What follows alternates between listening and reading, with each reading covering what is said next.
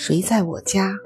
海灵格家庭系统排列第三章第一节：父母和孩子之间的付出和接受。有些时候，孩子会向他们的父母要求一些有害的东西，父母会设法交给他们孩子一些义务、怨恨或者债务，就好像那是一般的货物似的。运气具有幸运和不幸两个方面，就看你用什么标准来衡量。个人或许能够扭转不幸的一面，或避开它的后果，但是在某些时候，人们无论如何都做不到。因此，人们必然会承担命运不可估量的后果。然而，对那些了解并接受的人来说，这种不可避免的磨难，也会给予他们智慧和力量，因之而得到的好的素质，可以传给其他人，而不必再让其他人付出同样的代价。只有在系统其他成员有勇气接受、尊重他和明智的不加干涉的时候，通过苦难而获得的睿智，才可能传下去。例如，祖父母们欣然地接受了不可避免的痛苦和命运带来的损失，并把这些毫不保留地给了他们的孙子，孙子们也很乐意接受。在这种情况下，年轻人就会从中获益。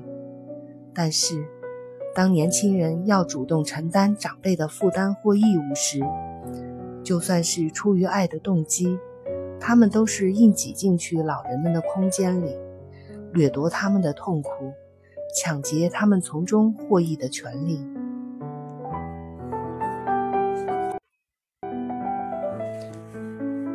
如果父母没有从他们自己的父母那里接受到足够的东西，或者当他们伴侣关系彼此之间没有足够的接受和付出，那么，家庭中付出和接受的法则就会一塌糊涂。那么，父母就会在他们孩子的身上寻找情绪需求，而孩子们也会觉得有责任处理这些事情。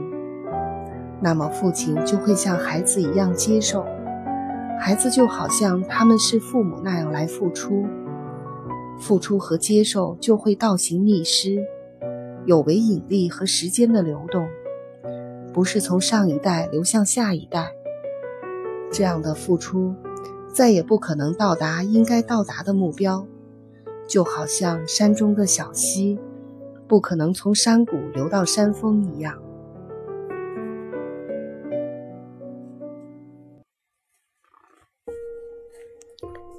案例：当父亲像个孩子时。一对年轻的夫妇带着六岁大的儿子来找治疗师接受治疗。他们的儿子情况很严重。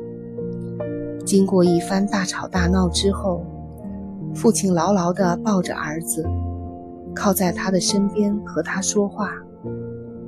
父亲说话的时候，自己也好像是一个小孩一样，谈论自己需求和感觉。好像他的儿子应该像一个父亲那样理解他，而孩子也手足无措。治疗师坐在父亲的身后说：“想象我是你的父亲，靠着我，像一个父亲那样和你的儿子说话。”他这么做了，问题马上就自己解决了。最后，他和儿子一起坐着，握着手。妻子和他们两个女儿坐在对面，父亲和儿子一起处在平静的状态中，母亲和女儿也是如此。这真是一幅美丽的图画。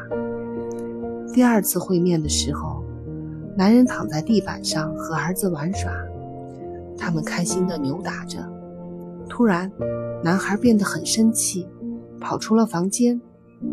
治疗师无意中听到了他们的谈话。注意到在父亲回复到像孩子那样说话的时候孩子会变得很生气法则又被扰乱了。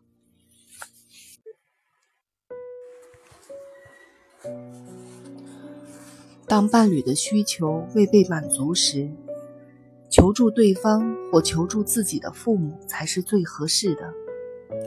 当他们求助于自己的孩子，以期得到安慰和安心时，家庭中的角色和功能就颠倒了。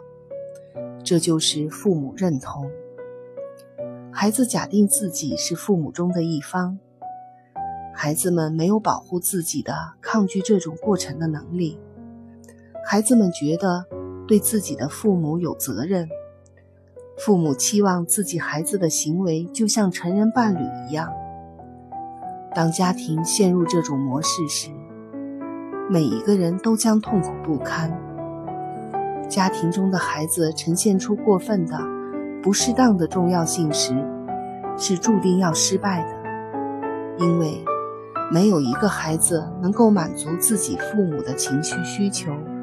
填补他们的空虚，父母也很难避免对自己的孩子做一些违背孩子心愿的事情。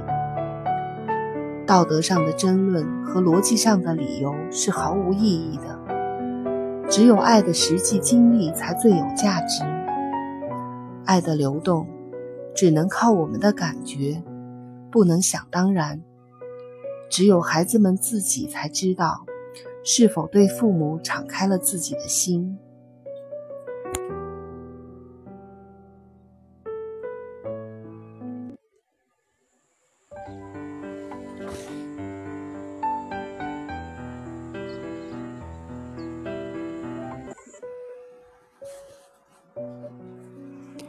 问与答。问：当一个女儿觉得自己是母亲的妈妈。或者是父亲的妈妈时，那是父母认同吗？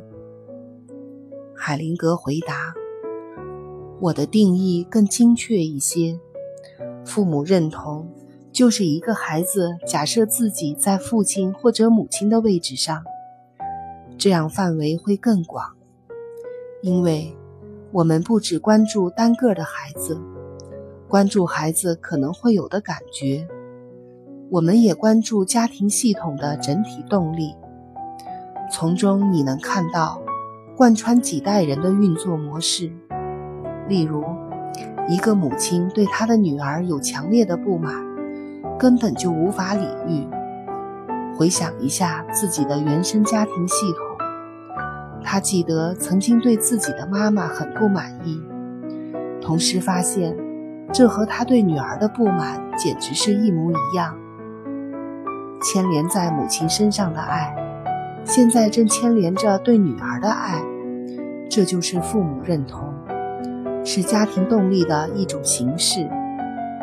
这并不只是单一个体的感受，所以要设法明白整个家庭中发生了什么。孩子是否应该让自己一直对父母亲内在的情况负责呢？他们会试图付出本应父母或伴侣中的一方才可以付出，而不是孩子自己应该付出的东西吗？例如，他们会思索和感受：如果我这么做，母亲将会生病；或者，如果我不做这些，父亲将会扔下我这一类问题吗？在家庭排列治疗中，父母认同会立即变得明朗。扮演一个这样小孩的人，开始常常会觉得紧张和烦躁。